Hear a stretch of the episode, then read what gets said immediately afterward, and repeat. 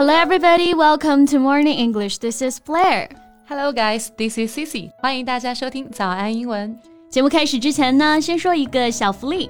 每周三我们都会给粉丝免费送纸质版的英文原版书、英文原版杂志和早安周边。微信搜索“早安英文”，私信回复“抽奖”两个字，就可以参与我们的抽奖福利啦。是的，这些奖品呢都是我们老师为大家精心挑选的，非常适合学习英语的学习材料，而且你花钱也很难买到。坚持读完一本原版书、杂志，或用好我们的周边，你的英语水平一定会再上一个台阶的。快去公众号抽奖吧，祝大家好运！哎，谢谢，你有被冤枉过吗？当然有啊，昨天你不就冤枉我来着？You left your phone in the office and you thought I took it. I thought you were just messing up with me. Okay, my bad. I apologize.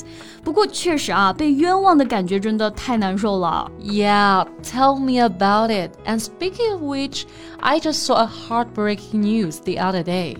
贵州啊，一个十岁的小女孩因为被冤枉偷了文具店的三块六毛钱的笔，最后在巨大的压力下跳楼自杀了。Yeah, I saw that news as well, and it's just literally unbelievable. 听说店家还打印了女孩子的照片贴在店门口，甚至还写出了悬赏的字样。是的，一个十岁小女孩的命就值三块六毛钱，真的太讽刺了。嗯，我看到一个评论，我觉得说的很好啊，永远不要高估孩子的承受力。也不要低估孩子维护自尊的决心。是的，但是这个代价真的太大了。嗯，真的希望不要再有这样子的事情发生了。嗯，诶，那说回这个话题啊，就是冤枉、被冤枉，英文当中对应的表达好像还挺多的。Yeah, so let's find out in today's podcast. 那今天的内容呢，我们都给大家整理好了文字版的笔记，欢迎大家到微信搜索“早安英文”，私信回复“加油”两个字来领取我们的文字版笔记。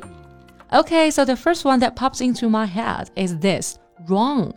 W R O N G, wrong. Yes, wrong。那这个单词大家最熟悉的含义是做形容词啊，表示错误的。比如说你打错了电话，那对方就会说 Sorry, wrong number。对，wrong 还有一种很常见的含义呢，就是表示有毛病的，like What's wrong with you？对，诶，那其实 wrong 除了做形容词以外呢，它还可以做动词，meaning to treat somebody badly or in an unfair way，不公正的或者是不诚实的去对待。 那如果啊一个人被不公平的对待了，也就是说被冤枉了。Exactly，表示这个意象的时候呢，一般用的都是被动语态，somebody was wrong。Right. So here's an example. He felt deeply wronged by the allegations. 这些指控啊，让他感到深受冤枉。Yes, wronged. So any other phrases that we can use in this case? 嗯，那刚刚提到了指控这个词嘛，想想啊，如果说一个人被错误的指控了，被指责了，本来没做的事儿呢，你说我做了，也就是被冤枉了嘛。所以我觉得可以从这个含义去翻译。Yeah, good idea. 指控呢，或者被指责，我们可以用这个词 accuse。 a C C U S E to say that somebody has done something wrong or is guilty of something. 对，也就是我们说的指责、控告啊。那被错误的控告，在前面呢加上副词 wrongly 或者是 falsely 就可以了。So we can say wrongly accused or falsely accused. Yeah, like the girl we've talking about, she was wrongly accused of stealing. 她被冤枉呢偷了东西，steal 就表示偷窃、偷盗。对，诶，那我们刚刚说到的这些表达都是非常直译的嘛。其实有些时候呢，你都不需要把冤枉这两个字说出来，通过一些其他的表达，别人也能理解。哦，你是被冤枉了。Other phrases like they're setting me up。那关键词就是这个 set up。So if you're set up by someone, they make it seem that you have done something wrong when you have not. Yeah, set up 在这里呢翻译为陷害、诬陷。明明呢自己没有做过，但是别人陷害了，那不就是冤枉吗？So here is an example sentence. He claimed yesterday that he had been set up after drugs were discovered at his home. 昨天呢，家中被查出毒品后，他声称是遭人陷害，他是被冤枉的。对，So he just got set up, so he's the scapegoat. Yes. So here comes another one that we can use here. Scapegoat. S C A P E G O A T。对，这个词确实很好啊。So if you say that someone is made a scapegoat for something bad that has happened, you mean that people blame them and may punish them for it, although it may not be their fault.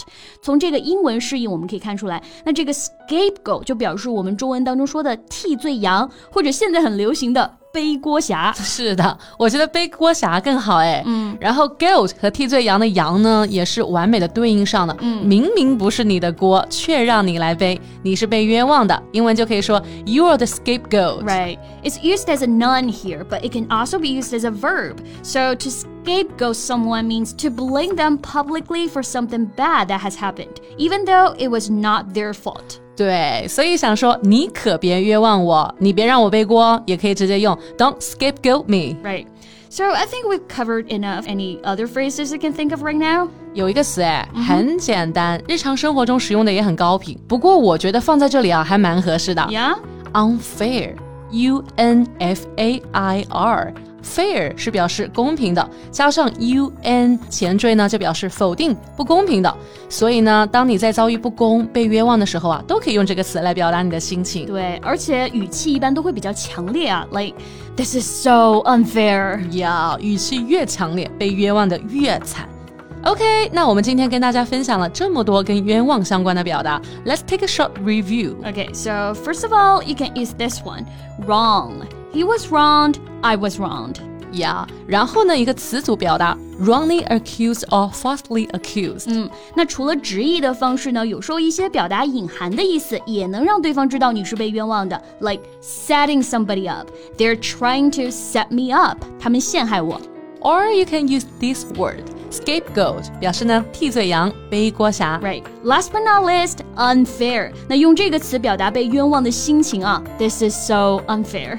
呀，不过说回到节目开始的小女孩，还是觉得无比的心痛啊。嗯，孩子呢正是价值观剧烈形成的阶段，家长啊、老师啊要做的就是引导和鼓励，而不是摧毁，更不是用一个错误去惩罚另外一个错误。是的，希望类似的事件不要再发生了。Okay，so that's all we have for today。那最后再提醒大家一下，今天的所有内容都给大家整理好了文字版的笔记，欢迎大家到微信搜索“早安英文”，私信回复。加油两个字来领取我们的文字版笔记。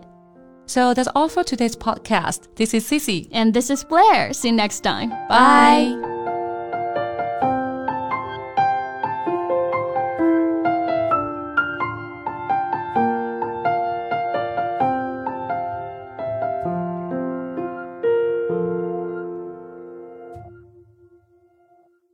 This podcast is from Morning English. 学口语 就来早安英文。